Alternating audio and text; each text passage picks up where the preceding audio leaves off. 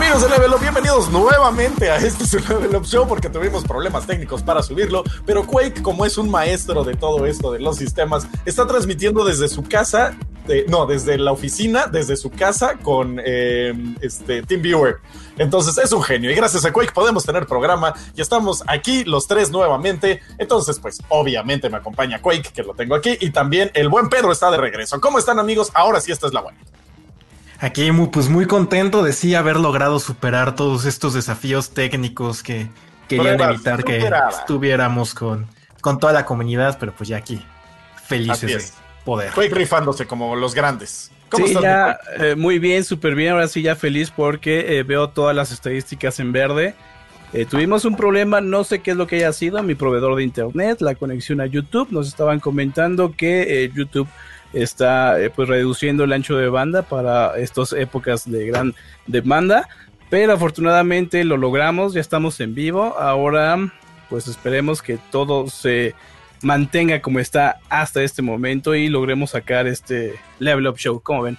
Así es, muy bien, muy entusiasmados por estar platicando con la gente, me urge hablar con gente, estoy como desesperado, socialmente retraído, entonces está bien hablar con ustedes y con la comunidad de Level Up para eh, pues platicar de todo lo que ha pasado en la semana, que igual y no es tanto, pero sí han pasado cosas. Pues sí, han pasado bastantitas cosas, quizá no tan, eh, ¿cómo podremos llamarlo? Impactantes, de gran eh, impacto, pero con el suficiente peso para pues venir a tratarlas, ¿no? En, como siempre en un level up show. Pero antes, eh, por ejemplo, ya lo vamos a hablar en el futuro, está lo de las propiedades intelectuales de AMD, el Nintendo Mini Direct, que sorprendió a muchos. ¿no? Las ventas de Dead Stranding, todos estos temas están en la, eh, en la descripción del video, en el título. Y también las reformas en México sobre los servicios de streaming que Así están poniendo unas eh, como requisitos muy cañones. Pero bueno, vamos a empezar. Y empezamos con lo sencillito, ¿no? ¿Que, alguien ha estado jugando algo interesante? Pues yo sigo dándole a Nio, sigo dándole duro. Este, hice mi transmisión el otro día ahí en mi canal de Twitch. Este, le tuve que bajar un poquito porque ahora estoy haciendo el documental de la historia de Final Fantasy VII y de Square Enix. Entonces ya le estoy echando como mucho más galleta a eso. Chequen mi canal, ahí voy a poner este, un comentario para que lo chequen. Y em, pues nada, eso es en lo que he estado eh, realmente como clavado, haciendo todo lo que es la, em, el After Effects y todos esos efectos que les pongo a los documentales, pero Nio, Nio es lo que sigo jugando. Eh, ya se alargó un poquito para mi gusto, o sea, ya estoy en un punto donde digo, bueno, ya que se acabe, eh, pero sigue estando bueno y me sigue divirtiendo cañón. Así es, eso es lo que estoy jugando. Ustedes, muchachones. Pedro, ahora sí, tienes que contarnos todo lo que sabes sobre Animal Crossing. Pues ya sí, ahora sí ya publiqué la, reseña y pues lo he estado siguiendo porque ahorita ya que salió y ya está la gente, pues ya está increíble la cosa, ¿no? Porque pues en primera pues ya puedes visitar a tus amigos, ver qué estás haciendo y es mucho... Lo que me gusta mucho de Animal Crossing en general es que construye comunidades y no es como solo una onda de que, ah, tienes tu pueblito y con tus animales que te dicen diario lo mismo. Bueno, no diario, pero ya llega el punto en el que se vuelve cíclico, sino que de repente vas con tu compa de no es que necesito manzanas porque ahorita en mi pueblo están se venden bien y es de, ah, pues ten compa. Y de repente hace gente en internet haciendo cosas así súper chidas, así de que no queremos derrocar el capitalismo de Tom Nook, entonces vamos a hacer trueques. Entonces ah. abren su isla, ponen el código y la gente es como de, ah, entro y agarro algo y dejo otra cosa. Igual Eso está cool los diseños que están compartiendo igual están súper padres, entonces ahí sigo muy contento ya explorando más las posibilidades reales de lo que ofrece y ando ahí pegadísimo. Y también he estado jugando Bleeding Edge, este nuevo juego de Ninja Theory para Xbox One y PC y pues al primero como primero como que no hice clic con el juego como que las primeras rondas dije, no está bien, porque es como, como un hero shooter, pero medio hack and slashesco. Ok. Pero, ah, no sé, o sea, como que sí tiene personalidad y sí se juega bien, pero el problema es que al principio como que nadie sabía jugar y nadie entendía que es un juego por equipos. Entonces como que, o sea, sí hay mucha desventaja, obviamente, como en cualquier hero shooter, que si no trabajas en equipo, bye. No, pero aquí se siente mucho más porque como que sí tienes que ir pegado, porque por la naturaleza, a menos que seas crack y le hagas parry a todos al primer movimiento, llegan tres del otro equipo contra ti y ni cómo la liberes. Y pues ahí ya como que he ido más agregando, agarrándole la onda y ahí ando viendo, pero pues ahí, digo, si tienen Game Pass, pues denle una checada, ¿no? Puede que los enamore. Pero sí está ahí como que... Soy interesante. ¿Y tú, Fíjate que, fíjate, agregando sobre el tema de Bleeding Edge, hace poquito platiqué con, ay, una chica de... Se me fue el nombre. Este, estuve platicando sobre con la diseñadora uno de los diseñadores principales de Bleeding Edge. ¿De Ninja Theory? Eh, ajá, de Ninja Theory. Y le, le pregunté así como, oye, este, cuéntame sobre pues el mundo, ¿no? O sea, cuéntame qué onda con, con lo que está pasando aquí, porque pues, una gran eh, parte, una parte muy importante sobre eh, pues estos juegos en línea es como la construcción de mundo, ¿no? Que tiene que estar eh, agregado de cierta forma porque la gente espera, ¿no? Espera tener estos, eh, estos, elementos. Por ejemplo, Overwatch, con cuánto no ha gastado y, destinado tantos recursos para que se dé a conocer el trasfondo de los personajes, ¿no? Las cinemáticas. Rani Tucker, ya le, ya le encontré. Rani Tucker, directora creativa de Bleeding Edge este, me estuvo contando sobre la historia y el trasfondo. Yo, es algo que tuve mucha duda porque pues en Overwatch tenemos a Talon, ¿no? Contra Overwatch, ¿no? En Team Fortress son mercenarios, ¿no? Y así cada, cada shooter, por ejemplo, Counter-Strike son terroristas y policías, ¿no? Cada shooter tiene que tener dos facciones, ¿no? Dos, eh, pues, bandos que se estén peleando. Y le pregunté esto precisamente a, a Rani Tucker y me dice, que primero me contó que pues es un futuro donde las modificaciones pues eh, ya son un poquito más comunes, son, son, comunes, pero son las corporaciones quienes tienen control de esta tecnología. Entonces está este personaje que es como el samurái grafitero, ¿no? Que, se vaya al, al, tren ligero de la Noria a poner sus tags. y pues esta persona, este personaje es quien roba estos planos, ¿no? De, cómo aumentar tu cuerpo con, pues con fierros, ¿no? Con tecnología, algo super cyberpunk. Entonces él comparte toda esta tecnología y es como nacen toda esta clase de personajes, ¿no? Que igual usan eh, estos planos, eh, estas tecnologías para pues modificarse a sí mismo, ¿no? Entonces yo dije, ah, órale, entonces hay como bandos. Y me dice, no, no, no, no, no son, no son enemigos, no simplemente eh, como que se reúnen y pues pelean, como que compiten como si estuviéramos jugando una cascarita de fútbol y después van y se relajan juntos. Y eso me pareció algo muy interesante en esta época, ¿no? En esta época donde pues se intentan unir comunidades, ¿no? Se intenta que todo, todo mundo se incluya, ¿no? En un juego con un trasfondo muy competitivo, resulta que los personajes son amistosos. Me muy, muy, muy interesante. Ok, sí, está, está raro, está nuevo, está diferente. Ajá, muy bien. y pues he estado jugando Dark Souls 3. Uf, buenísimo. Le he estado, le, he estado dando, les he dicho que he estado jugando Dark Souls del 1 al 3, ya acabé el 2. Ahora estoy jugando al 3 y no lo estoy disfrutando nada. Está raro, el 3 es como el 1 y a ti te gustó más el 2, ¿no? A mí me gusta el 1 y el 2. Me gusta más el 1. El 2 no lo desprecio. Tampoco lo odio.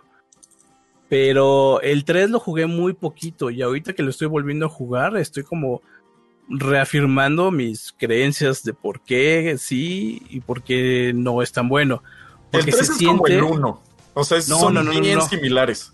No, no, no, no, no. El 3 es un es un híbrido de ideas del 1, del 2 pero con mucha influencia de Bloodborne. Yo así lo estoy viendo. Sí, sí, de hecho sí, te tienes bien ese concepto. Y, se siente rarísimo, ¿no? Y, ya como analizándolo bien, me hubiera gustado que Miyazaki se hubiera concentrado más en recrear la experiencia. Ay, perdón por el cambio que está pasando. Se entiende. En recrear la experiencia de, del primer juego que es lo que le criticaron muchísimo en la segunda entrega. Bueno, que ni siquiera hizo él. No, sí, él no hizo el 2. Y, ¿sabes? Lo siento contaminado por la experiencia que tuvieron en Bloodborne. Yo así lo siento. Pues es que sí se nota un poco el- la influencia. O sea, se ve que igual y quería hacer otro juego y tuvo que hacer Dark Souls. O sea, se le nota desde. Desde el 2 se nota que fue medio forzada la franquicia. Este, y en el 3 se nota que sí quisieron como regresar a las raíces, pero con ideas nuevas y no lo lograron tan bien. O sea, es mi segundo favorito. Yo soy 1-3-2, pero sí, el 1 está por los cielos y el 3 está más abajo y el 2 sí está en el suelo para mí. Para- Pero Para, mí sería 1, 2, 3. Ok. 1 seguido del 2. Y el 3, pues no, para mí no termina de cuajar. Es como temáticamente, mecánicamente y sobre todo el PvP. eh, Para mí se me hace que es terrible porque no sé si conozcan el término de twink. no. Un twink es como un personaje que está a la mitad de la progresión, ¿no? Para invadir a personajes de nivel bajo. Pero es un personaje que tiene el mejor equipo disponible y se lo, se lo dan así como cuentas extra, ¿no? Así como to- junto a todos mis amigos Ah, para que me ya. den este, sus, sus almas o sus shards y las armas. Sí. Entonces hay muy poca restricción en cuanto a este, en este sentido. Entonces te invaden personajes que lo tienen todo y le estás pegue, pegue, pegue y se curan una, dos, tres, cuatro, cinco, Ah, seis, claro. siete veces. No, a mí es que a mí el PvP de Dark Souls nunca me gustó. O sea, yo Sí, sí lo, lo Y el abandoné y, lo PvP en el pelé. 1 y en el 2 eran, a mí me parecieron increíbles. Y disfruté muchísimo, disfruté más el PvP del, del 2 que del 1. Sí, no, yo en el- PvP no. Y Pero- en el 3 está, está terrible. Y bueno, y por otro lado, he estado jugando eh, Counter-Strike, Battlefield, Warzone. Extrañamente, Warzone me está gustando un poquito ca- cada vez más. Está bueno. Al mismo tiempo, cada vez me gusta menos porque ya empiezas a notar todas estas cuestiones del juego. Por ejemplo, los loadouts rompen el juego durísimo. No sé si, si recuerdas cómo funcionan los loadouts. Eh, no, a ver, porque no Ah. estoy entendiendo a qué te refieres. Ah, claro, eh, el juego ya ves es Battle Royale, eh, bajas en paracaídas y empiezas a lootear ¿no? tus armas. Sí, y sí, las sí. empiezas a sacar de los cofrecitos. Y está bien padre. La onda es de que juntas el dinero necesario, te vas a una tienda, compras el paquete en el que baja, tiran de un helicóptero, digamos, una caja y tú puedes comprar tu loadout. O sea, todas las Ah, armas ya, ya, ya te entendí, ya. O sea, que compras ya lo que tenías como ya preestablecido antes. en tu clase, ajá. Sí, ya, ya, ya. Entonces, pues terminas ahí con los super mega snipers, la- los rifles, sobre todo los perks. Vas a, a la caja de los loadouts por los perks. Entonces, pues como que yo siento que se pierde un poquito como de la, la onda random de un Battle Royale. Y pues también siento un poquito, pues como pay to win, porque muchos de estos aditamentos de los loadouts están en la progresión del juego, que puedes pues Mm. eh, alivianar un poquito con, con los paquetitos, ¿no? Ah. A mí sí me gusta lo de los loadouts. De hecho, a mí me gustaría un Battle Royale donde ya bajas con tu loadout. O sea, a mí el loot es de lo que más flojera me da.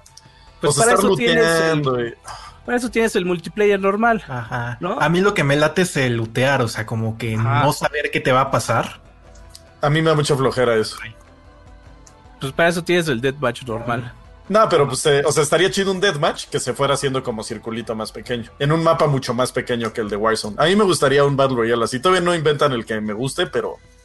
Sí, es que no soy fan del, del género, más bien. O sea, como que lo que a la gente le gusta es a mí lo que me da flojera. Ajá. Y bueno, pero te quería preguntar algo sobre Animal Crossing, que Sí, es eh, una duda que nos eh, compartieron. Es, ¿alguien puede disfrutar Animal Crossing si, si es furro? O más bien si no es furro. Pues mira, yo no me considero furro y lo disfruto, pero tal vez tenga allí una como un octavo de furro, quizá tuve algún antepasado furro y eso es lo que me atrae tanto y lo que hizo que le metiera más de mil horas al de 3DS. Entonces, la verdad es que yo creo que sí tiene atra- atractivo, pero más bien para la gente que quiere un juego ya nada más. pa- Para mí es el juego perfecto para antes de irte a dormir. Que ni tanto porque Eso sí te lo comparto. o- ajá. O sea, luego ni tanto porque ya llegas en la noche y todo está cerrado, pero es como ya como de nada más estoy relajado, le voy a meter 10, 15 minutitos porque tengo mucha flojera, no quiero prestar tanta atención, pero quiero como hacer algo. Ajá. O que estás escuchando un podcast o cualquier cosa y para mí por eso me encanta, o sea, súper relajante y de repente, ah, ya, debía 70 mil vallas y ya las pagué, ya, y ahora, ah, no manches, un pescado raro y... Sí, tiene ese como elemento de, de zen, ¿no? Como de Ajá. jugarlo muy tranquilo. Muy... Precisamente. Sí. Yo, Oye, mi, y- mi ex ex lo jugaba muchísimo y yo la veía y decía como, no, no es para mí ese juego. Y ella sí estaba, bueno, obsesionada con el juego. Y yo decía, ok, está chido. O sea, mientras estás jugando un videojuego, yo estoy feliz. A mí me gustaría entrarle. eh, no, no, nunca fui fan. Pero tengo duda. ¿Cuál es el endgame? De... ¿Tiene endgame? No hay, ¿no? Pues no, o sea, es que yo creo que eso es lo que molesta a mucha gente de Animal Crossing, que realmente es como, pues haz lo que quieras, ¿no? Eh, en el caso de este sí hay como una cierta historia que tienes que como que llevar a tu pueblo a cierta cosa que no quiero spoilear a la gente que, que lleva ciertos días, porque tiene esta progresión de que cada día te pone una pared. Digamos, este, tienes que construir una tienda y llevas los materiales y no es de, ah, ya apareció la tienda, sino que es como de, ah, ok, regresa mañana que ya va a estar abierta. Entonces realmente, pues el endgame es lo que tú quieras hacer. O sea, por ejemplo, hay gente que se crea como 10 personajes diferentes y dice, ah, es que este es el hospital, ¿no? Este es el teatro y como que nada más le van invirtiendo para crear como su pueblito como lo quieren. Pero ahí sí depende realmente. O dices, ah, no, quiero una casa enorme y tener mi cuarto que sea mi cuarto y un estudio de grabación. Y, y digo, y en los lugares no puedes hacer nada, es meramente cosmético, porque no es como que, ay, desbloqueaste tal minijuego. Mm, Eso es como de, ah, me latió, o de repente. O sea, creo que es muy diferente para muchas personas. Porque igual veo gente que ilustra muy chido y se la pasa así haciendo en el como pixel art de cuadritos, cuadritos. Ay, hice esta playera, ¿no? O, ay, es que siempre he querido una sudadera así y la dibujan. Por ejemplo, a mí eso yo no tengo idea, ¿no? Para mí es más como de, ah, hice mi casa enorme. Y ya que tengo mi casa contento, diga, ok, ya me aburrí, ya, bye. Muy Sí, bien. he visto los diseños que han publicado. Hay unos. Una cuenta publicó eh, retratos de Seinfeld. Están geniales. Y luego están subiendo, pues. eh, cuadritos de memes. Entonces, todo esto es como. Como para jugar a la casita, ¿no? A, a jugar Sí. a imaginación. Y, y me parece que puedes invitar a tus amigos, ¿no? Sí, puedes invitar a tus amigos y te digo, presumirles o hasta es importante que vayan porque luego tú tienes cosas que ellos no. Entonces a lo mejor ellos van a tu tienda y es como de, ay, híjole, es que la estufa yo no la tengo y en mi tienda no ha llegado. Y entonces la compran. Y a lo mejor las cosas de su isla son más caras. Entonces les conviene ir a venderlas a la tuya. Órale, qué padre. Entonces por eso digo que se crea, o sea, lo chido, ajá, que se crea como un sentido de comunidad, ¿no? Porque de repente yo ahorita si quiero, pues ir a es que voy a abrir mi isla y que ahorita todos los que están en el chat la visiten. Pues deberías, ¿no? No se te antoja como jugar con A toda ver, la no, no voy a hacer. A ver, comparte tu. A ver, digan, digan ahorita en los comentarios si alguien tiene Animal Crossing para ver si vale la pena que me pare a hacerlo o, Va. o porque si no. Sí, que digan en los comentarios va, estaría bien, estaría bien. Pues lo, lo, bueno, quizás lo puedes compartir en Twitter, que te sigan. Eh, y ¿Qué es arroba Pedro... Pedro P. Cesari. A Pedro P. Cesari. Sí, se los voy a poner. Sí, ponlo ahí. Es un simulador de deudas, por ahí dicen en los Sí, comentarios. Ajá. Porque todo lo que haces tienes que. Te endeudas cañón. O sea, empiezas como de, ay, son 10 mil vallas y las pagas en una noche. Y de repente, de, ah, ¿quieres un tercer cuarto? Son un millón y medio de vallas. Es Ah, como por una cierto. tienda de raya. Eh, vamos vamos a, a hablar de los eh, el superchat eh, al final del programa. O sea, por si ven que no estamos leyendo los superchats que están Sí. mandando, los vamos a hacer al final porque luego como que rompían un poco la dinámica, entonces este, van a estar leídos al final, por si quieren ponerlos ahí y que leamos sus comentarios. Bien. Pues así es, amigos. Nos vamos ya con los temas ahora sí. ¿O cómo Sí, ven? me parece perfecto. sí, sí. Este, pues bueno, hubo una noticia que está importantona. Todavía no sabemos cómo se va a desarrollar ni nada, pero es algo eh, que vale la pena. No, me estoy yendo para acá. Eh, que vale la pena eh, decir. que es, hubo un robo del código fuente de un componente del Xbox Series X. Y esto, lo importante es que lo reveló AMD directamente. O sea, no es como un rumor ni nada, sino AMD sí fue y dijo, oigan, pasó esto, nos hackearon, este, y nos robaron esta parte del código. El hacker lo puso en, ¿dónde andaba el, este, ¿dónde, dónde lo posteó? Ya no me acuerdo. Lo, lo estaba posteando en GitHub. Ah, en GitHub, exactamente. Una cuenta y pues estaba ahí como que todavía no lo revela. Él estaba posteando ahí pruebas. Pruebas eh, para... Subió una parte del código. O sea, Ajá, su- y- subió una parte que quitaron. Ajá, pero lo curioso es que AMD sí dijo, no, no, no, quita eso. O sea, porque si no hubiera sido parte del código, pues les hubiera valido queso, pero sí, sí tomaron acciones y sí lo, lo eliminaron. Entonces no sabemos Sí. qué tanto tenga del código. Lo que yo, ya, lo, lo que yo más o menos puedo imaginar de este caso es de que, pues sí, ¿no? Es propiedad intelectual de, de AMD. Deben ser que datos, pues, de para competir, no sé, de en la industria, ¿no? Productos, eh, nomenclaturas ahí de sus equipos y todo eso. Sí se filtró cierta información sobre los siguientes equipos que por ahí estaba manejando sobre el, el RDNA2. Este, pero. Híjole, ¿cómo- ¿cómo, te lo pongo? Porque también el hacker se está comportando de, de cierta manera como que no es un hacker profesional. Sí, no. Lo está posteando y está haciendo mucho ruido y, y ya la gente como que dice, es- está empezando a pues armar un caso y a esa persona le va a ir muy mal, le va a ir muy mal porque está eh, amenazando, está chantajeando, ¿no? Y está tratando con secretos de, de categoría industrial. Sí, y, son, y está pidiendo 100 millones de dólares. De hecho, es una mujer y está pidiendo 100 millones de dólares por la información, o sea, para regresársela. Pero ¿cómo vas a confiar en un hacker? O sea, aparte le da 100 millones de dólares y de todas formas lo saca a la luz. O sea, Sí, no, no, no, es imposible. No, Están, ¿sí, Pedro? Y la cantidad es ridícula, además. O sea, creo que sí se. Ahí creo que se nota mucho que. A lo mejor más que hacker lo obtuvo por suerte, porque sí se está comportando de una manera muy amateur. Porque como que parece que fue como. Creo que es más como de ay, quiero llamar la atención y ver si saco algo. ajá. Más que alguien que verdaderamente esté en esas ondas de, de espionaje comercial, se llama, ¿no? Ajá, Sí. exacto. Porque estaría De hablando hecho- directamente con los directivos, no, no estaría Ajá. como. O sea, sería algo, un trato más directo.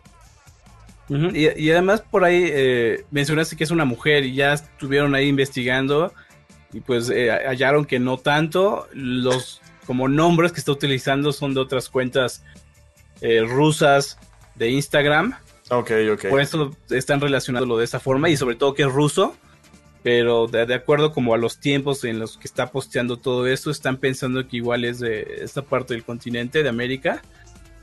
Y pues ahí estamos. Y bueno, ¿qué de importante tiene esta noticia? Que se roben código fuente de la del chip gráfico del Xbox Series X. ¿A- ¿Alguien tiene una idea? No, pues puede, o sea, pueden descubrir vulnerabilidades, eh, pueden eh, eh, copiar el código, podría servir hasta para piratería en algún punto. O sea, que, que tengan código fuente de un componente tan importante sí podría eh, afectar la operación de la consola como tal, o sea, la operación final. Y hasta podría hacer que cambien el código, no, no totalmente, pero partes del código precisamente para ver eh, las partes que, que se han robado, como nulificar cualquier eh, vulnerabilidad. Ahora, también AMD dice que no hay nada vulnerable, o sea, que no hay problema, que hasta lo que han visto es algo muy normal, no es algo que los pueda afectar, entonces que no, que no están preocupados, digamos. Sí, pero siempre una compañía como que la, la va a jugar así como, hey, tranquilos, Sí, claro. no pasa, Ajá. no pasa nada. ¿No? Sí, pero también pedir 100 millones de dólares, bueno, está loca esta persona, Sí, no. o sea. Es, es- es raro, es, es un caso que está pasando, no creo que pase a mayores, la verdad, Sí, no. pero pues es digno de decirlo porque pues es el chip gráfico del Xbox Series X. Entonces sí es una noticia que podría llegar a ser importante, pero por el momento eh, Sí, todo tranquilo hasta ahorita.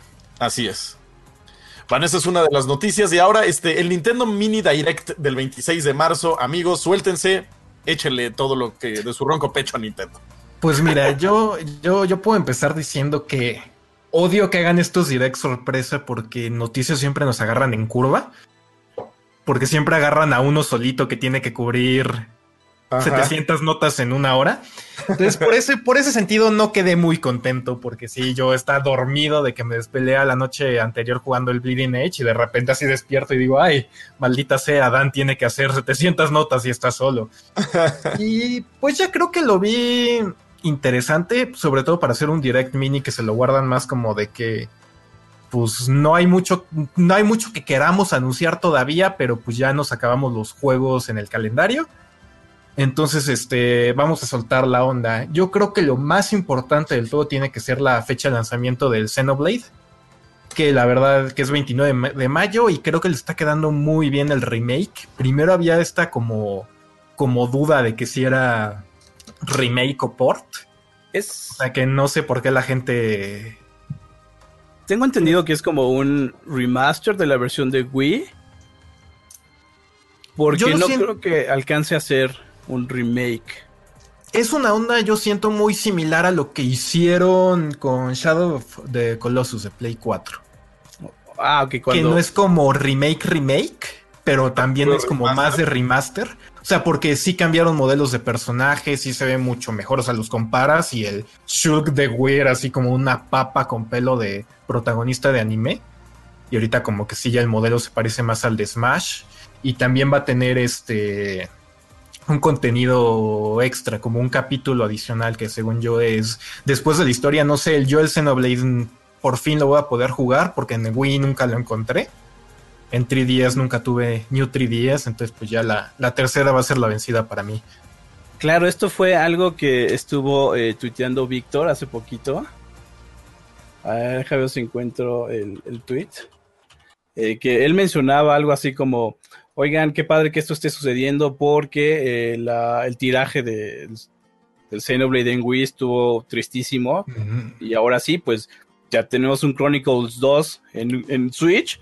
Pues le falta su versión original, ¿no? Su versión, su primera versión, Definitive Edition, que se ve increíble. ¿Ya viste la edición de colección?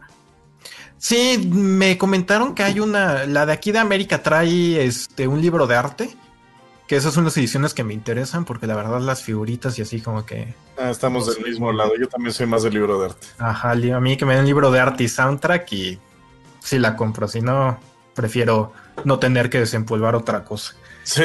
Y pues la verdad la veo muy bien, igual dicen que hay una europea que no le he podido ver, pero ahí me comentó Spider, un usuario de Level, que porque les dije, oigan, si alguien la ve en preventa me avisa. Dijo, no, pide la europea que está mejor. Y ya no busqué porque ya no me dio tiempo, pero... Y luego este, también se anunció el Catherine Full Body, que llegó el año pasado a Play 4. También salió para Vita, pero creo que en Occidente no. Ahí en los comentarios, si quieren, me corrigen.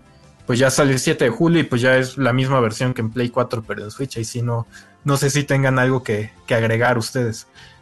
Yo siempre quise jugar Catherine, siempre se me ha antojado y pues este igual y podría ser una, una buena opción se me hace un juego interesante, como bien diferente al resto. Entonces siempre le he querido dar ahí un... meter mano a la Catherine. ¿A cuál? Full body. Ay, bueno. también tuvimos el eh, primer vistazo a Bravely Default 2. Que por cierto se estrenó un demo. Que estaba difícil, ¿no? Es lo que oí. Dice, no lo he podido probar, lo bajé, pero no lo he podido probar. Pero sí dicen que es. Que tienes que conocer el sistema de batalla del pues de la serie, ¿no? Que no es como mm. Sí, también estuve leyendo eso que está difícil, ¿no? Sí, leí que estaba muy difícil el demo. Ay, pero bueno, hay gente que eh, eh, no puede pasar el tutorial de Cophead, entonces pues también, digo. O no pueden saltar las plataformas de Doom Eternal. por favor, gente. ¿Qué tampoco, tampoco, ¿qué tampoco pueden hacer? Eh, ¿Conseguir la Morph Ball en, ¿En Metroid?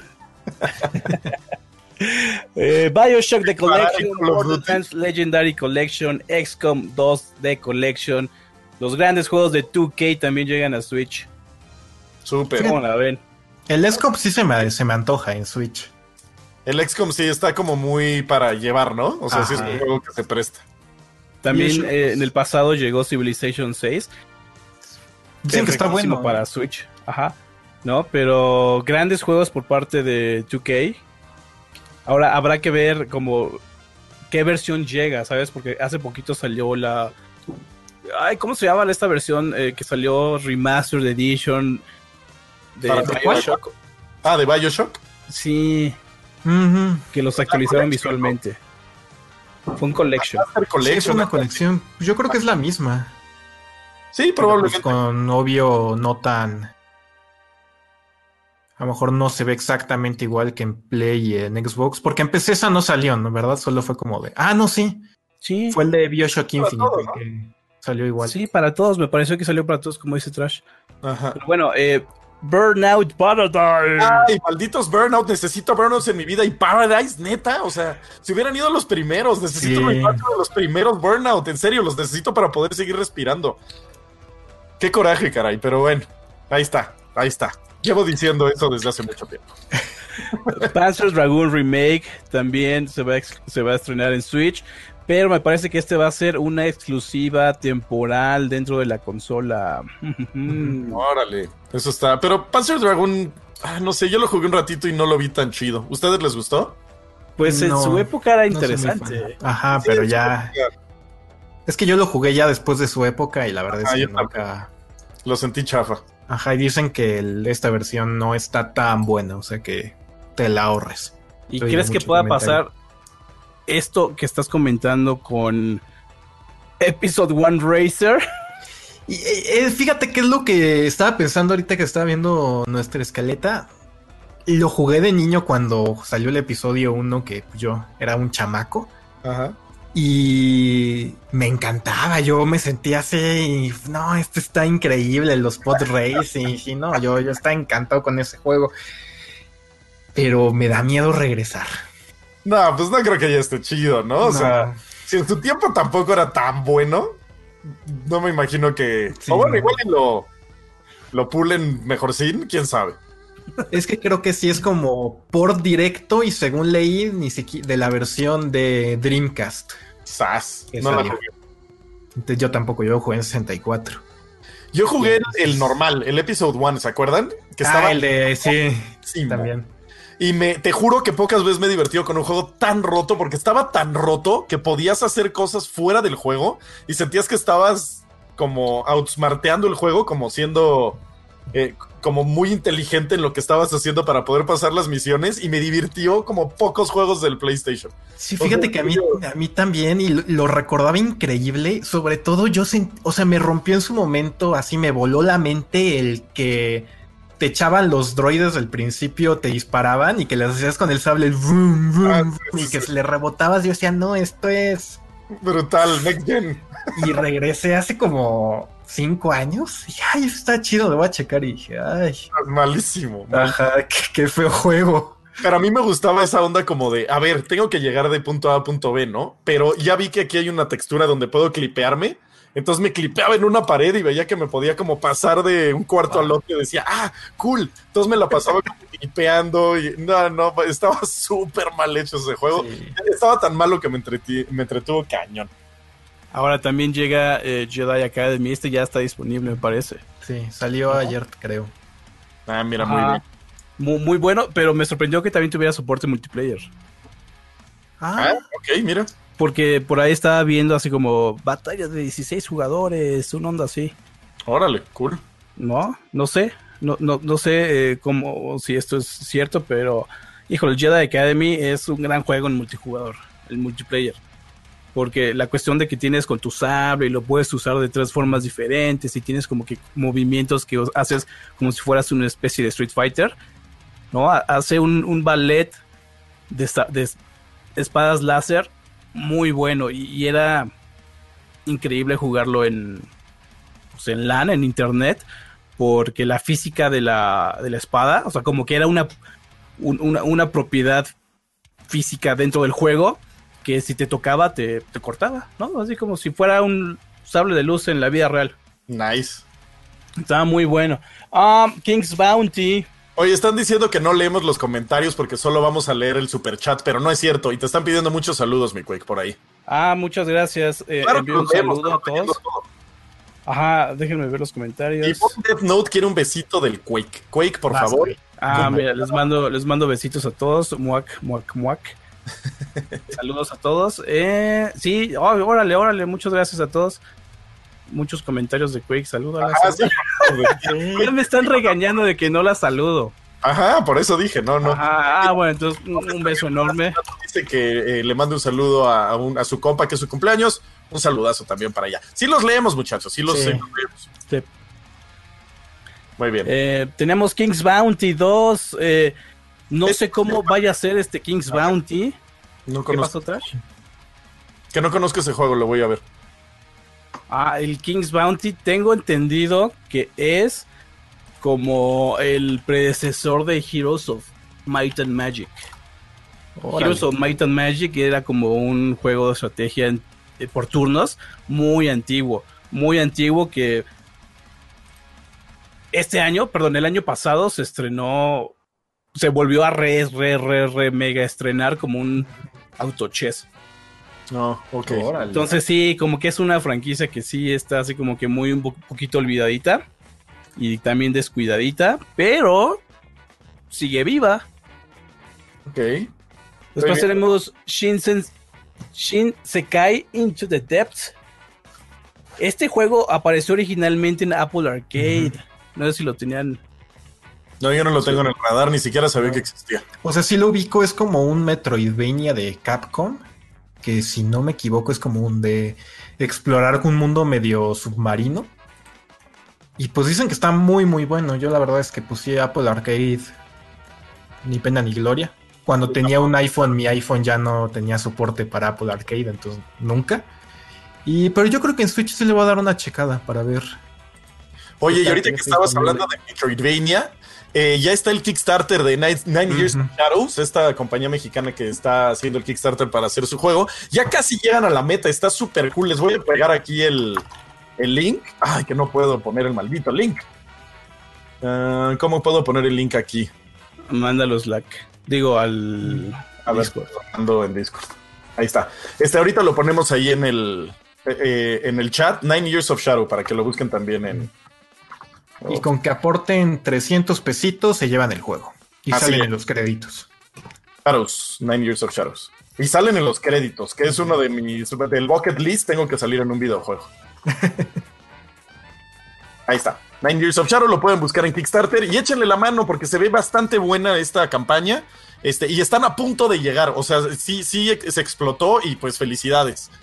Entonces, ahí está, ahí está. Y está eh, Michiru Yamane, que es la eh, compositora de Castlevania en este, en este juego. Entonces, échenle, ganas. Perdón, quería, quería eh, hacer eso porque ya saben que yo apoyo mucho al, al talento nacional. Pero bueno, sigamos, sigamos con esto. Está bien, eh, New Ring Fit Adventure, un, ah, una actualización con pues detalles muy, no sé, interesantes. Yo la gente no he jugado Ring Fit. El Ring Fit que tenemos en la oficina se lo llevó el Rex. y nos quedó, quedamos con que nos iba a compartir su, su reseña. De cómo lo usa para que no se caigan cosas de su mesa. Seguro. ¿Vieron que alguien le hizo un, este, un speedrun al Ring Fit? Ah, sí. Son como cuatro horas, una cosa así. Creo que es Lil Laggy el que lo hizo, el que está haciendo los speedruns de, de Sekiro. Este, y, y estuvo como cuatro horas haciendo el Ring Fit y pues ya no podía el hombre con su alma. Qué buena idea un speedrun de Ring Fit. Y bueno, ya para terminar el mini Switch, bueno, el mini Direct, eh, eh, detalles de Pokémon Sword and, Sword and Shield y termina con lo que todo mundo estaba esperando. Todo mundo estaba especulando sobre qué. ¿Cuál es tu juego favorito, Trash? Mi hijo, ay, híjole, me agarraste en curva, Silent Hill. Ok, todo el mundo esperaba.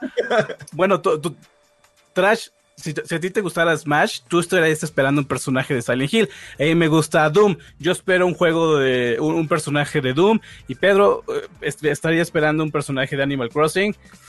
No. O sea, mi punto es de que todo el mundo especulaba que su juego favorito iba a tener una aparición en Smash, Siempre. pero no. Fue el juego más olvidado de todos, ARMS. Pues Nintendo eh, tomándose fotos en el espejo y diciendo que está bien guapo, ¿no? O sea, ARMS, ok, ARMS. Nintendo. Me, me Ah. parece curioso la elección porque como que no sé si Nintendo está preparando algo de ARMS. Porque digo, no es ningún secreto que usan este Smash para marketing, ¿no? Pero como que igual empezaron a anunciar torneos. Entonces no sé si... Porque vendió bien ARMS al principio. El problema es que dos meses después, o sea, como que fue de, ay, no hay nada para Switch. Y este sí aprovecha los Joy-Con, todos vamos a comprarlo. Lo jugaron una semana y la mayoría lo abandonó. Sí, pues sí. Pero pues ahora le quieren volver a meter acá la franquicia. Ajá, yo creo que algo ahí. A ver si no salen con. Oh, Zelda se va para quién sabe cuándo, pero tienen ARMS 2. Ajá. Sí, Nintendo. Ay, Nintendo. Pero bueno, nos seguimos con la siguiente noticia. Ya acabamos con el Nintendo Mini Direct. Nos vamos con lo que sigue, muchachos. Esta es grande. Esta es grande Sí. y duele a, a muchos fanboys. Les va a doler, pero Sony está decepcionado por las pobres ventas de Death Stranding. Boom, boom. Eso está fuerte porque fue una apuesta muy grande de Sony, de Kojima, de Kojima Productions. Eh, hubo mucho dinero eh, involucrado ahí para que no haya vendido la franquicia. Esa, esa arde. Eso está, está importante. Sí, ¿no? Pero, híjole, hablar de Death Stranding siempre nos va a generar muchísimas eh, toneladas de sal. Hace poquito publicamos un juego donde recomendamos, eh, pues, pues juegos, ¿no? Re- publicamos un video, perdón, no un juego, donde publicamos, donde recomendamos juegos para ahorita estar en la, en la cuarentena, ¿no? Eh, Mardoqueo Galván, editor de noticias en Level Up, eh, recomendó Death Stranding, ¿no? Y luego, luego los comentaron, ustedes no conocen la vergüenza, ¿por qué están recomendando Death Stranding? No, así bien, bien dramáticos. Es que le encanta el drama a la gente. ¿No viste en el show pasado que estuvieron criticando y que yo no sabía nada de tecnología porque dije disco duro a un SSD? La Sí. Llevo 40 años de mi vida diciendo disco duro, casi, casi. O sea, bueno, exagero, ¿no? Pero, o sea, disco duro. es- se le dice disco duro a la porquería. Entonces, sí, no, la Sí. gente exagera. Y pues mencionar Death Stranding ya otra vez, no conocemos la vergüenza. Sí, ¿no? Entonces, pero bueno, a ver, fue una apuesta muy grande Así es. y la verdad, yo creo que aquí tuvieron un poquito de, de error, o sea, las personas que le dijeron que sí a Kojima y no le pusieron, y, y no le pusieron como un, un frenillo, ¿no? Como que no lo, no le pusieron una correíta para que no se fuera tan por la tangente, ¿no? Sí. Y es que este, este juego estuvo como plagado de rumores, cosas, y pues le dieron la libertad a Kojima. No siempre fue el super genio. A mí, yo no lo amo tanto como la gente cree que lo amo. Este. Y siempre lo respetaron muchísimo como esa persona que tenía la visión y Konami no lo dejaba. Entonces dijo, ¿saben qué? Voy a hacer mi franquicia como me salga del dedo gordo y la voy a hacer así. Y Sony dijo, ok, tú eres el genio, me gustaría que tuviera un poquito más de horror y un poquito más, que fuera un poquito más oscuro y tuviera un poco más de, de- de carnita, pero tú eres el genio y tú sabes hacer las cosas, ¿no? Y Kojima dijo, sí, sí, va, lo hace y parece que tienen 3 millones de juegos que no se han vendido en, en los en las estanterías del mundo y Sony está muy, muy decepcionado de lo que hizo Kojima. Igual yo creo que, digo, lo de las ventas creo que no, no nos sorprende a nadie. Porque, por ejemplo, Famitsu, que lleva reportes de ventas, ventas japonesas, la última vez que Death Stranding estuvo como en su top 20, llevaba 250 mil aproximadamente. No es en Japón. Luego, en el reporte de MPD Group, que es el que lleva de las ventas de Estados Unidos, debutó en su mes de estreno, que es el fuerte, en séptimo lugar. Y luego en Francia, Italia sí fue top 1 una semana. En Reino Unido fue número 2 abajo de Call of Duty. Entonces, pues como que creo que se veía venir, ¿no? O sea, yo no creo que haya vendido más de 2 millones de copias en el mundo y estoy siendo generoso. Sí, de hecho. Pero creo que realmente aquí lo interesante no es tanto como que Sony dijo, ah, es que quería que vendiera más y no vendió, sino el hecho de que dicen que Sony quería otro tipo de juego. O sea, Sony no está del todo contento con el producto porque comentan que hubo fricciones porque como que Sony este, quería algo más oscuro y más de horror y todas estas ondas. Yo creo que Sony quería un Silent Hills sin la IP. Exacto. Y creo que aquí es lo, lo verdaderamente curioso. Hay algo muy, muy curioso eh, que es sale este juego y el hype lo vende, ¿no? O sea, entonces la primera semana le va normal, o sea, como un juego normal, igual y eh, debuta en séptimo lugar, pero eso es normal para un juego de su tamaño, o sea, puede debutar en séptimo y luego subir, o debutar en primero y bajar un poquito, quedarse en primero, o sea, es como común para los AAA de este tamaño. Eh, sale... Death Stranding, y la neta no es mal juego, o sea, por más que digan en los comentarios que no es mal juego, no es un mal juego, no es lo que se esperaba y es bastante extraño y es muy sui generis, es un juego muy particular en sí. A la crítica nos gusta porque es un buen juego, donde pues yo le hubiera puesto un 885 más o menos. Igual. Eh, es un juego interesante, nuevo, diferente, pero el público no le gusta tanto el juego y empieza a despotricar y se empieza a hacer como esto medio viral y la gente empieza a decir, es una porquería, es una porquería, ya lo jugaste, no, pero es una porquería, es un simulador de caminata. Dices, bueno, pero no lo has jugado, no, pero lo odio, lo odio, porque Kojima guacala. Entonces empieza a ser como esta idea, empieza a crecer, a crecer, y el juego, adiós. O sea, ya no se vende, la gente ya no le llamó la atención, eh, vieron las calificaciones de la gente y dijeron, es aburrido, yo no lo quiero jugar, y adiós. Se acaba el hype de, de Death Stranding.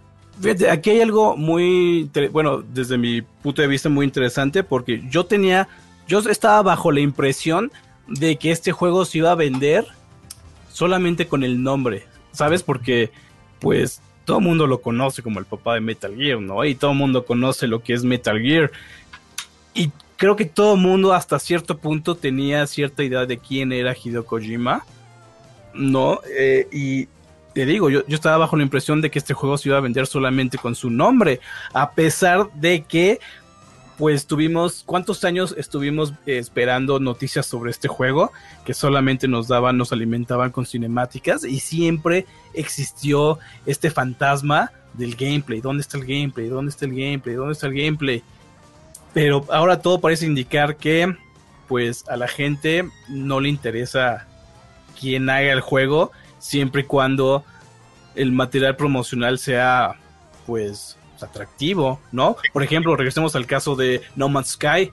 No Man's Sky, a pesar de que le fue, pues, mal críticamente, vendió muchísimo. Y creo que esto fue porque lo que se mostró fue lo suficientemente atractivo, ¿no? Como ven. Ahora, yo también creo que pecamos un poquito desde nuestro lado de, de sentir que todo mundo sabe quién es Kojima. O sea, y, el 90% de la gente que compra juegos no tiene idea, pero nosotros como estamos metidos en el medio es como, oye, no, ¿cómo no vas a saber quién es Kojima, no? Pero, por ejemplo, yo mis amigos que son gamers, o sea, que sí juegan, pero tampoco están clavados todo el día viendo noticias, cuando les mostré Death Stranding me dijeron, qué flojera de juego, en mi vida voy a jugar eso. Y le decía, no está tan malo, juégalo. Me decían, no, no, no, o sea, no quiero ir de un lado a otro nada más cargando cajas, o sea, qué flojera. Y dije, ah, pues sí, es que la mayoría de la gente pues no es una premisa que le llame la atención, ¿sabes?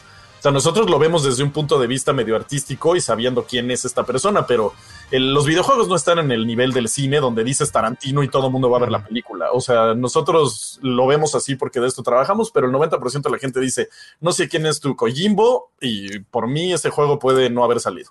A mí lo que me pareció curioso de esta onda de lo que dice Quake del nombre es que yo sí llegué a ver gente, bueno, conocer gente que ubica Death Stranding, pero por Norman Reedus o Max Mikkelsen. Exacto. Entonces a mí, o sea, yo tuve oportunidades así de que estaba con amigos que igual juegan, pero poquito, o que de plano no juegan.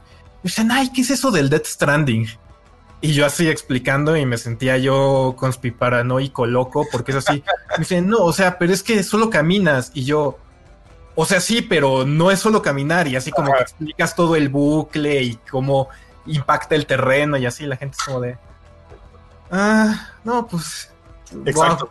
Ajá, entonces sí es como de, eh, o sea, yo estoy de acuerdo que sí, no, no, desde que salió queda claro que no es un juego para todos. A mí no soy turbofan de Kojima, pero siempre me ha llamado su atención, su trabajo, porque siempre se me hace algo memorable. Sí. O sea, a lo mejor este. El año pasado salieron mil juegos mejores, pero yo creo que el que de los que más me voy a acordar es de Death Stranding.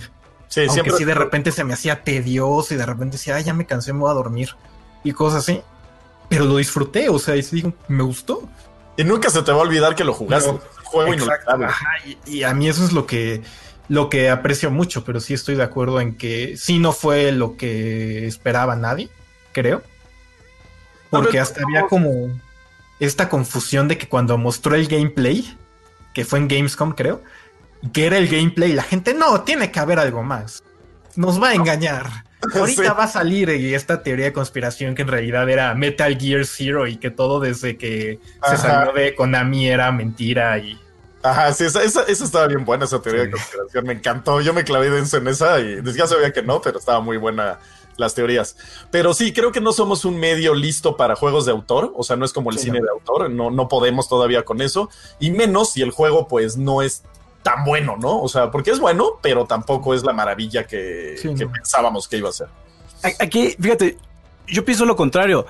Yo creo que se tienen que manejar las expectativas eh, sobre eh, pues los resultados, ¿no? Sobre los resultados que va a tener tu, tu, tu, producto.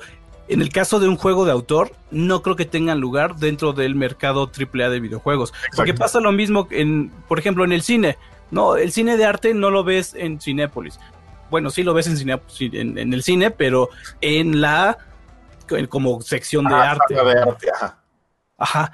Entonces, juegos de autor hay por todos lados no son conocidos porque pues, no se les da la difusión. No, en eso tienes razón. Los indies pues, son juegos de autor la mayoría. O sea, tienes Fest, tienes todos esos juegos, tienes este Brave y les va bien, pero no se gastaron 8.300 millones de dólares en el desarrollo. Ese es el, problema. Porque este es un juego indie con presupuesto. O sea, eso es lo que es Death Stranding. Es un indie con presupuesto.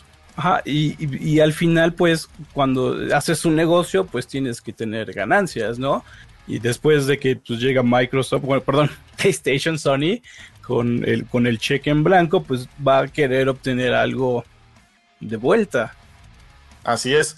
Y esto nos liga a la siguiente noticia, que es que Sony, pues queriendo algo de vuelta, como dices, eh, eh, parece que está en pláticas, eso ya lo hablamos bastantes veces, eh, de hacer un Silent Hills, de hacer un remake de Silent Hill y quiere como comprar las, las IPs, que yo lo veo viable, o sea, porque el rumor viene como de 700 lugares, ya lo hemos hablado, pero Luego salió a desmentir que no era cierto lo que habían hecho.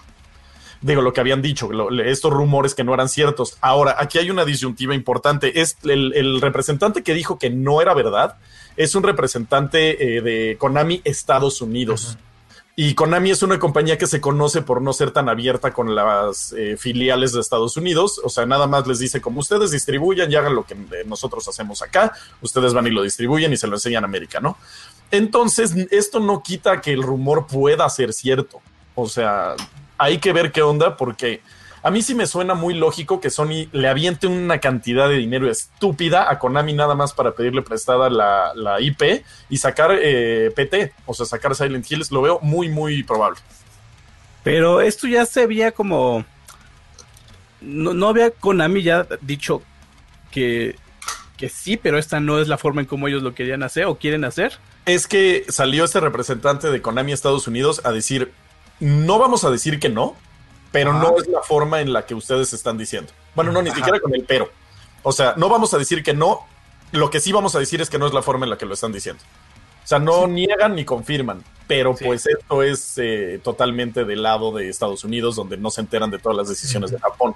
Entonces, es, es extraño, es extraño. Sí, porque hay que recordar que fue como por enero, creo, que creo que fue igual un representante de Konami Estados Unidos, no sé si el mismo porque no daba nombre, pero que dijo, ah, sí, estamos intentando regresar este Silent Hill, pero todavía no les vamos a decir cómo, ¿no? Y como una semana después salió este rumor, la, el inicio de lo de la posibilidad de que se hagan dos Silent Hill nuevos y que el director de la primera película de Silent Hill dijo que ya está trabajando en otra película. Así es. Entonces, como que sí se ve que hay algo de Silent Hill.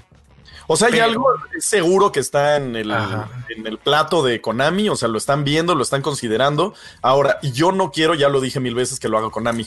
O sea, no me gustaría que lo hiciera Konami. O sea, sí quiero que estén involucradas las personas de Team Silent, este, como está el rumor, o sea, Masahiro Ito y todos ellos, eh, Akira Yamaoka. Eh, pero sí me gustaría que estuviera un poquito más de la mano de Sony. O sea, que Sony fuera el que dice, no, mira, vámonos por acá. O sea, no lo hagas tú, Konami, please. Porque Konami ahorita está quemadísimo y no, no siento que haría algo bueno. Sí, no, pues ¿qué fue el último que sacaron? El Contra, ¿no? Horrible. Cosa horrenda. Entonces, pues no está bien. Ahorita es una compañía que no está chido y sí preferiría que mejor le, le prestaran la, la, IP a otras personas. Keiichiro Toyama es el, el, el, director, porque está el director eh, principal de Silent Hill, que es la persona que está como diciendo, o sea, que están diciendo que va a dirigir el juego. Entonces suena, es, es también un sueño hecho realidad, ¿no? Como lo están poniendo. Entonces, pues quién sabe qué pase.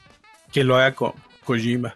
Ajá, pues es el chiste que dicen que Sony le está diciendo como a Kojima, oye, no estuvo tan cool la onda de Death Stranding, pero pues mira, tenemos esta IP que a la gente sí le gustó, demostraste que estás haciendo algo bien cool con PT, entonces, ¿por qué no te la avientas, muchachón? Y hasta tiene sentido esto de que haya quedado como gastado de que ya no te quiero dar dinero Kojima con la onda de que dicen que el, pro el proyecto de Kojima va a ser una onda más como Until Dawn. Uh -huh. Entonces, como que mucho más barato. Digo, a lo mejor nada más le pagan ahí a Norman Reedus para que salga y. Que sí, ya salió diciendo que él sí está haciendo un Ajá. proyecto con Kojima, o sea que sí, que siguen trabajando de la mano. Entonces hay, hay, el problema de este rumor es que no es un rumor ni dos ni cuatro, o sea, viene como Ajá. de seis lugares. Viene de tweets de personas que son confiables en esto. Este Masahiro Ito mismo puso eh, que estaba trabajando en un proyecto que ojalá y no cancelaran, lo puso en Twitter. Eh, también puso RIP Pyramid Head y él dijo que si iba a trabajar en un Silent Hill nuevo, él no iba a usar a Pyramid Head. Entonces, o sea, que no contaran con él si era así. Entonces poner RIP Pyramid Head el mismo día que salió este tweet también de, de Kojima Productions, de que Sorry to be so silent. O sea, viene como de muchos lugares este, este rumor. Entonces vamos a ver qué pasa con esto y aparte pues el hecho de que no haya vendido también Dead Stranding lo pone como en el shopping block de decir, sí.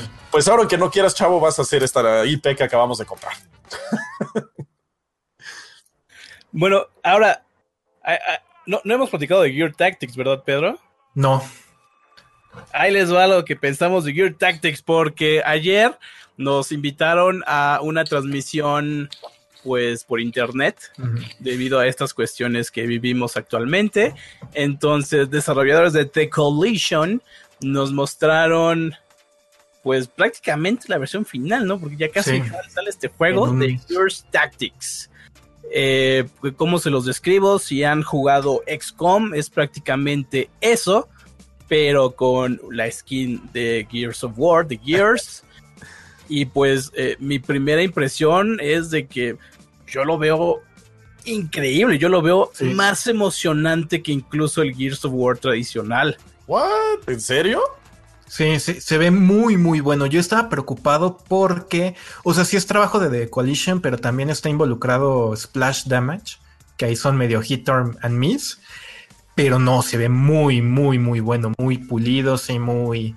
O sea, es que es, es, es con, pero con Gears. O sea, sí, es que no se puede escribir de otra forma más corta y precisa, pero sí se ve muy, muy interesante. Ajá, porque sí, fíjate, muy... cuando juego Gears me, me, aburro. Perdón para los que les gusta Gears, pero yo cuando lo juego me aburro porque. Compara, compara toda esa impresión, mi Quake. Es como si estuvieras jugando guacamole, ¿no? El guacamole, pero glorificado, ¿no? Estás. los monitos y les pegas? Ajá, sí, sí, sí. Estás en tu cobertura, esperas a que alguien asome la cabeza y le disparas. ¿no? Medio me aburre eso. Pero cuando estuvimos viendo el demo de, de, de Tactics, eh, el sistema de Gears of War se pega, se apega muchísimo a este sistema táctico por turnos, porque pues aquí los personajes toman cobertura y depende si es una cobertura alta o mediana, tienen eh, más eh, probabilidades de defensa, ¿no? O sea, es como anillo al dedo. ¿no? Lo que es te temáticamente Gears con el juego. Para mí es, es una combinación súper ganadora y lo que estuve viendo se ve tres veces, cuatro veces, hasta cinco veces más emocionantes que un Gears normal porque es como una gestión de un, una gestión de crisis. ¿No?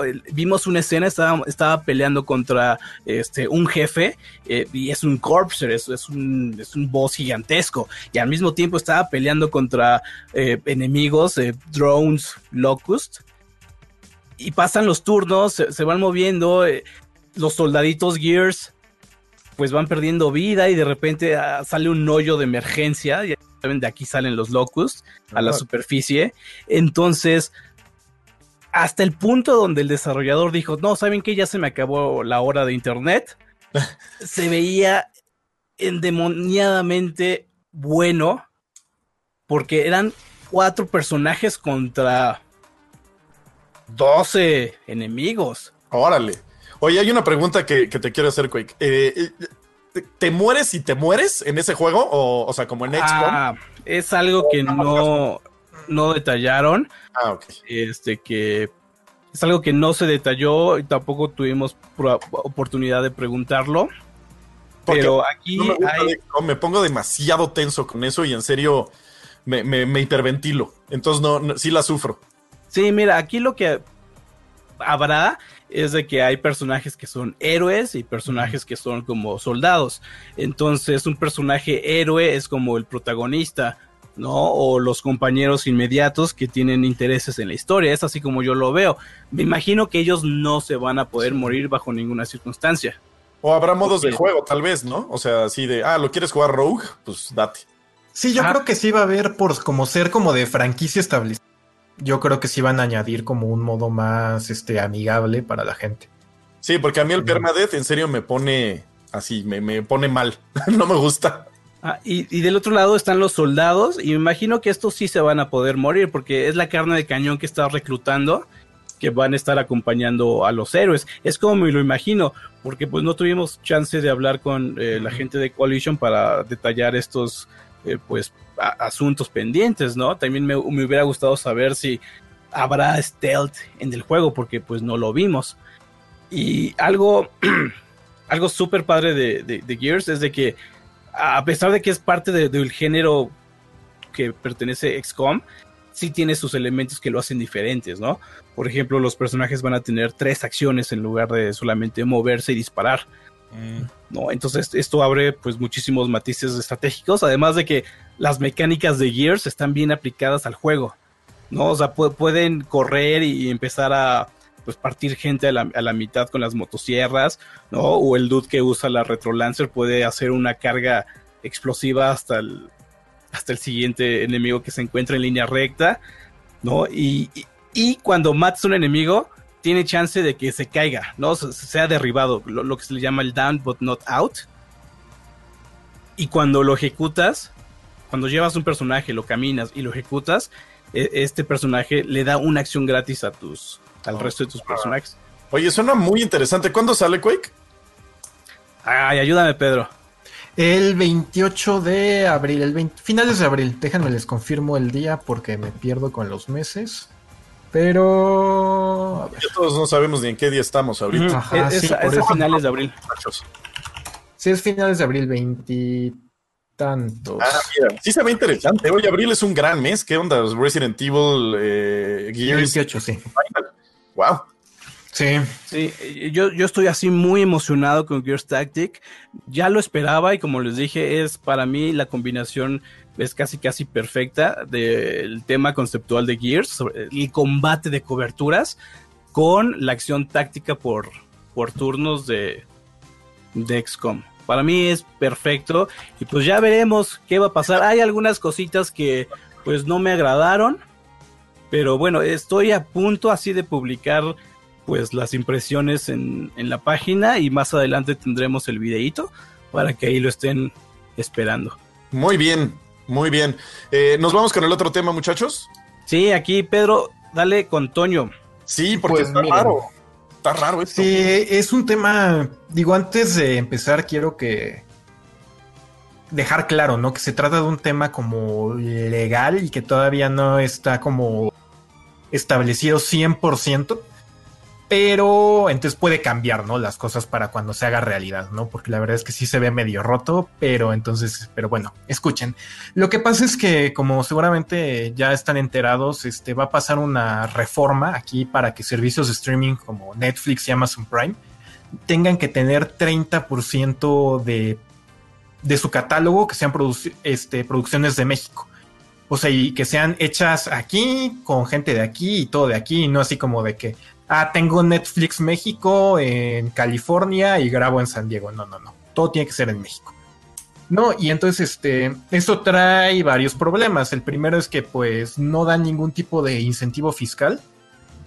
Entonces pues tampoco es como que Netflix y Amazon tan seguro vayan a decir, oigan, ¿qué creen? Este, sí voy, ok, está bien, sino que lo que muchos temen es que digan, ok, pues quitamos catálogo para cumplir el 30-70. O sea, tienes tu club de cuervos y tus, todas estas cosas y pues ya lo demás lo vamos quitando para que eso sí sea el 30.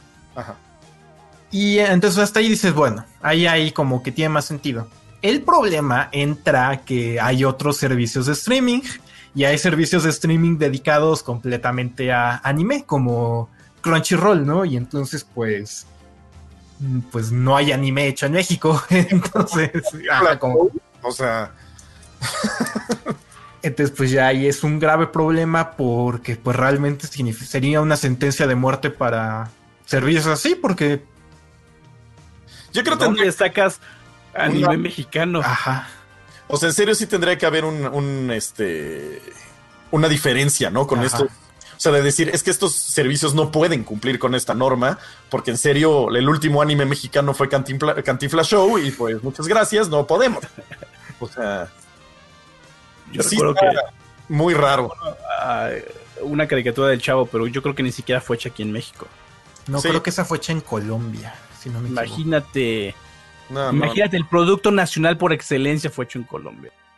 Digo, yo. A, mí me conviene porque como quiero hacer este documentales de videojuegos para Netflix, igual y me llaman, ¿no?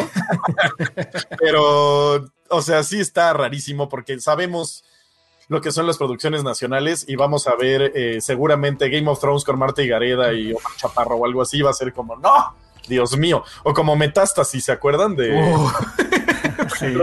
este Breaking Bad colombiano? O sea, seguro vamos a empezar a ver cosas así. No, va a estar horrible. Pues ya que hagan el brujo. Ajá, el brujador. Con todos los desempleados de Televisa. O sea, está, está horrible. O sea, todavía si dijeran un 10%, dices, ah, ok, sí, pues tiene que haber producciones nacionales, no importa. Es más, que hagan una novela de Televisa y la pongan ahí, no hay, no, no, no hay problema. Pero 30%, no, bueno, está loquísimo. No, y, digo, además de eso, este, estos servicios más chiquitos, pues está este. Bueno, no chiquitos, sino dedicados a otro tipo de contenido los matas. O sea, si tienes, como dices, tienen que hacer este apéndice de, ah, bueno, pero si es este, enfocado en servicio de otro país, vale, ¿no? Sí, sí, creo que es el principal. O sea, el, el, primero que se me viene a la mente de decir, oye, chale, ¿no? Y Pornhub, no, no es cierto. pero sí está, está canijo cómo se va a mover eso. O sea, es 30%, es way too much. Sí, es, muchísimo y sobre todo las definiciones. No sé a qué se refieran con servicios de streaming, porque pues YouTube también es un servicio de streaming, ¿no? Twitch es un servicio de streaming. No, igual y eso pues se categorizan como video on demand, no sé. Eh, siempre están, existen estas lagunas pues legales, ¿no? Entonces habrá que pues esperar a ver qué pasa con esto. Los caballeros del Zócalo. Puso ahí Eduardo Zárate. Está bueno. Sí, a ver qué, pasa con esa ley. Está muy rara, la neta. Quién sabe cómo vayamos a, a, hacer eso. Este, oigan, y en otra noticia, vieron que eh, PlayStation sí dijo que, bueno, Sony dijo que eh, no están asegurando nada, ni diciendo que no, pero sí están considerando que tal vez haya retrasos por esta situación mundial. Y parece que esto afectaría principalmente a The Last of Us 2 y Agosto Tsushima. O sea, no dicen que sí, pero tampoco dicen que no. O sea, dijeron que puede. ¿Cuánto se retrasaría, calculas? Eh, hipotéticamente, estamos hablando hipotéticamente. Mm, yo creo que uno o dos meses. O sea, no creo que le avienten más tiempo. O sea, son productos que ya están hechos, no están en, en Gold todavía. Bueno, o chance y sí, pero ya están para salir, ¿sabes? O sea, sobre todo The Last of Us es un juego que ya iba a salir precisamente y nada más como que sí dijeron, bueno, vamos a pulirlo un poquito más. Ghost of Tsushima, esa sí es una apuesta, quién sabe. O sea, quién sabe en qué parte del desarrollo esté. Pero yo creo que serían poquitos meses, no creo que sería algo brutal. Sí, yo también espero que sea un mes a lo mucho. un, mes a lo mucho, eh, porque pues se deben de estar adaptando a penitas a lo que es el trabajo remoto y yo creo que ya cuando le agarren la onda van a empezar a agarrar velocidad y quizá lo pueden pueden llegar a tiempo para lanzarlo. Eh, pero no no espero que sea una espera no espero que sea una espera eh no espero que sea una demora pues muy grande Sí, no, digo, también estamos viviendo tiempos sin precedentes, ¿no? O sea, no sabemos qué es lo que va a pasar. O sea, no sabemos si de repente Estados Unidos dice, ¿saben qué? Yo cierro mis fronteras a todo y aquí no entra, pero ni una rata, nada. Entonces no sabemos cómo vaya a, evolucionar todo esto, pero no creo que pegue justo en el producto que está manteniendo a la gente en sus casas, ¿sabes? O sea, es algo como, oigan, mejor si denles todos los videojuegos que quieren. Es que yo creo que ahí el problema, a mí lo que me preocupa es qué tan efectivo es el trabajo remoto en el caso de desarrollo de juegos y sobre todo por las diferentes etapas en las que se encuentran los dos juegos, digo, porque ya The Last of Us está en la pulida final, ¿no? Pero a lo que voy, esa pulida final, ¿qué tan bien se hace sin todo el equipo junto? Sí, no, en tu casa que te mandan, o sea, porque obviamente tienes tu estación de trabajo, que debe ser una computadora con la que lloras nada más de ver los specs, eh, y la de tu casa, que pues igual es una laptop, ¿sabes? Entonces, ¿qué haces? Te llevas el equipo a tu casa y todo lo haces remotamente con tu conexión, que igual y no es la mejor, porque Internet eh, no es el mejor ahorita en Estados Unidos debido a, que todo mundo está conectado viendo Netflix y viendo YouTube. Entonces, ¿quién sabe qué tanto pueda retrasar los procesos? que aparte tú siendo, eh, no sé, eh, bueno, el director del juego, estás diciendo, eh, tengo que ver todo lo que está haciendo la gente, pero me está llegando lento, me está llegando de diferentes partes, no puedo ir a la estación de tal persona nada más asomarme rápido. Entonces creo que sí podría retrasar un poquito la, la forma que aparte no estamos acostumbrados a trabajar así y es nuevo para todos. Sí, no, y a mí lo que realmente por lo que puedo ver un retraso, no sé cuál esté más probable, pero leí, no me acuerdo si fue este Schreier o alguien de Polygon, pero decían que los que prueban el juego, o sea, los testers, que no pueden trabajar remoto. Claro. Y digo, es muy lógico, ¿no? Porque pues, necesitan el kit y pues el build del juego no se los van a confiar en la casa y todas estas cosas. Entonces, por eso, como que yo sí veo que a lo mejor The Last of Us se retrasa a lo mejor una o dos semanas, dependiendo cuánto dura el, el encierro allá. Y se entiende, ¿eh? o sea, sí y la verdad no sería culpa de las empresas. Esto no es culpa de nadie, esto lo agarró todo el mundo con los pantalones abajo y está todo el mundo viendo cómo hacerlo mejor con lo que tiene. Y hay ciertas industrias que pues no pueden florecer tanto, ¿no? Digo, esta puede ser una porque cuando mandas un build de un juego eh, no pesa 500 megas, ¿estás de acuerdo? aparte está sacando cosas de servidores, que ahí son servidores in-house y aquí pues es un servidor remoto en donde pues igual y tú tienes eh, ATT y te está dando 10 megas y tienes un data cap, entonces no puedes estar subiendo y bajando archivos tan grandes, o sea, sí está, está difícil la forma de trabajar de, de, todo esto, o sea, va a tener que cambiar, va a tener que cambiar la forma de trabajar gracias a esta eh, emergencia mundial. Pues bien, ya veremos si eso sucede, pero sí, eh, crítico lo que va a pasar. No, no, no, sabía eso de, de, que los QA en A-Tester no podían trabajar, no podían eh, hacer como su trabajo remotamente. No, no lo había pensado. Y ahora esta, eh, esta etapa es muy importante para los juegos. Es aquí prácticamente donde se chutan todos los bugs. Ajá, sí, aquí es donde se aplastan todos los bugs del juego y es donde ponen en el pizarrón así de tenemos eh, mil box que tenemos que bajar esta semana a 600, la que sigue a 400 y la que sigue en 200 y así. Entonces, híjole. O sea, ¿cómo se van a dar cuenta de los box? Pues sí, va a estar cañón. Ojalá no se retrasen tanto. O sea, de que se va, de que se van a retrasar quizá. ¿Cuánto? ¿70% de probabilidad? No menos, ¿eh? O sea, te digo que ya los veo medio en golf. Entonces, bueno, no, no sé, eh, Ghost of Tsushima. The Last of Us lo veo difícil que se retrase. Es igual que Final Fantasy, ¿sabes? O sea, lo pudieron ya haber sacado Final. O sea, nada más fue para pulir cosas. Eh, entonces, pues, híjole. Lo que sí es que ya dijeron que no se va a atrasar el PlayStation 5, el lanzamiento. Sí, no. Pero ellos saben, o sea, atrasaron las Olimpiadas. No, ya no sabemos qué está pasando. Sí, no, yo creo que ahorita tienen tanta confianza con. Igual Xbox dijo que Series X sigue y que esperan que Halo sí llegue, o igual lo ponen entre. Porque pues depende cómo evolucione todo con 343. Pero yo creo que están tan confiados porque este, ya China está como regresando a una relativa normalidad. O sea, Sí. ya están regresando a las cadenas de producción, que para ellos es lo que, lo que importa, porque pues los specs y todo lo que va a ser la consola ya tendría que estar Sí, ya más. todo el diseño. ya es fabricación eh, Ajá. y hacer que las cosas estén a tope. Pero pues también pararon China dos meses. Entonces, ¿cómo retomas una producción tan importante y tan grande de millones de consolas y de componentes en dos meses? Pero bueno, son chinos. O sea, los chinos agarran y dicen, ahora van a trabajar los niños de cinco años y no me importa, ¿no? Entonces, quién sabe cómo le vayan a hacer, pero al parecer no va a haber un retraso importante en las consolas. ¿Quién sabe? Sí, pues a ver. Así es. Este, ¿qué hacemos? Nos vamos ya con el super chat. Sí, sí, rápido. Este, hay, hay algunos mensajes. eh, pero, ay, antes que nada quiero agradecer a todo el mundo. Están eh, diciendo que les envié muchos saludos. Muchas gracias a todos, en serio. Eh, le- les mando un saludo como lo piden. Este, y pues los sigo invitando a que estén aquí, ¿no? Porque pues, todo el mundo aquí le pone todo el empeño posible. Ay, ¿no? bueno, sí, sí, sigue, perdón, perdón. No, ya cabe. Y luego tú. Te iba a preguntar, mi Quake. Este, están preguntando en el chat desde hace rato y dije, no se me va a olvidar, no se me va a olvidar. ¿Ya probaste Half-Life Alyx? No. Ay, yo tampoco, maldita sea. ¿Tú, Pedro, No. tampoco?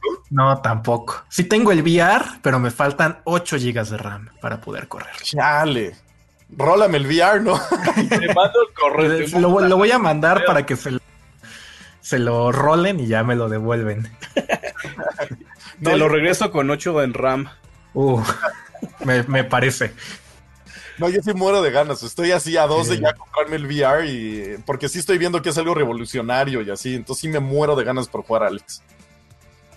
Sí, no, es que se, se ve increíble. Creo que fuiste tú el que compartió Quake este video de que solo puedes cargar dos cosas y agarran ahí su, su como canasta del súper y ponen allá de, ah, aquí, mis armas. Wow. Y van así.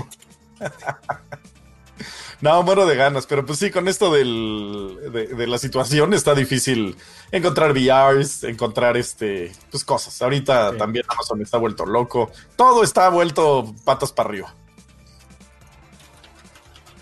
Así es, pues bueno, eh, vámonos con el super chat. Dice Subterráneo que lo vi desde que llegó, es parte del orden 94 y dice, creo que llegué tarde, 9.4. Muy bien, No, llegó en el momento exacto. Ah, llegaste en el momento, exacto. ¿Al- ¿Alguien se echa el otro? Eh, Hubo poquitos esta vez, ¿eh? Sí, sí, como que afectó que no lo, lo pudimos lanzar a la primera Ajá. y tuvimos que intentarlo varias veces. Pero Sí, bueno, se bueno. agradece a todos los que están aquí, muchísimas gracias. Los que importan. Ajá, Ángel Iscariote dis- dice, Ángel Iscariote is here. PlayStation 5 no se retrasará. Ojalá, Él así lo pone. ojalá, Ángel Iscariote, te, te, te echamos toda la vibra para que tu predicción sea verdadera. Y luego Ay, también Ángel nos dice que no saludemos a los pobres. Qué gacho, Ángel. Qué gacho. Este, y un saludo a eh, Sofía, la hija de Omar Hernández. Un saludo que lo viene pidiendo desde hace rato y dije, no se me va a olvidar también. Ahí está. Muy bien. Este, y Alma en Pena 666 dice: Veo level up desde que estaba Rodrigo en el top 5. Un saludo a Rodogonio también. Un gran saludo al buen Rodogonio, con el que hablo mucho de la pandemia global. Nos la pasamos muy bien hablando de todas las cosas que van a pasar. Muy Así bien, es, amigos. ¿Ya, ya terminaste Neo 2 Trash? No, todavía no, todavía me falta porque estoy haciendo el video de Final Fantasy, pero sí está en mis planes y obviamente lo voy a acabar. A, a menos que no lo pueda acabar antes del 3 y ya salga Resident Evil y lo tenga que jugar y ya no me dé tiempo porque voy a jugar Final Fantasy y no quiero que me pase eso. Odio cuando me pasa eso. Pues bueno, ¿tienen algo más que agregar, amigos? No, no, ya No. nada. Ya. Ya estamos entonces. Pues sí, sí, yo, yo quiero agradecer a todos nuevamente por toda la buena vibra que estuvieron enviando en el, en el chat. Sí, ahora estuvo mejor el chat. Eh, mira el chat. cuando, cuando no se portan bien es el chat. el chat de los chavos. Los chavos. Pues sí, ahora sí echaron buena, buena onda al parecer. Muchas gracias amigos, muchas gracias por estar con nosotros, muchas gracias por su trabajo también, les quiero agradecer que sabemos que son épocas difíciles, pero aquí estamos al pie del cañón, ahí están. Pedro, siempre en las noticias, pendiente con todo el equipo de noticias, muchísimas gracias por todo su trabajo, Quake también, eh, dando hasta lo que no porque Level Up siga adelante, este, muchas gracias muchachos, al igual que Rex también le mando un saludo y un abrazo en esta época difícil. Así es, muchas gracias. Con eso, pues nos vamos a despedir. Muchísimas gracias por estar con nosotros en este Level Up Show. Recuerden que nosotros seguimos, eh, sigue el Top 5, aunque yo no pueda estar presencialmente ahí, lo grabamos voz en off. Eh, también el speedrun está eh, hecho y derecho el lunes, está con ustedes. Entonces nosotros no paramos, por trabajo no paramos, amamos nuestro trabajo y lo hacemos por ustedes, para divertirlos, para saber que los videojuegos siguen teniendo importancia. Entonces, pues bueno, muchísimas gracias por estar con nosotros. Nos vemos el próximo viernes en el Level Up Show. Nos vemos, muchachos. Adiós. Half-Death.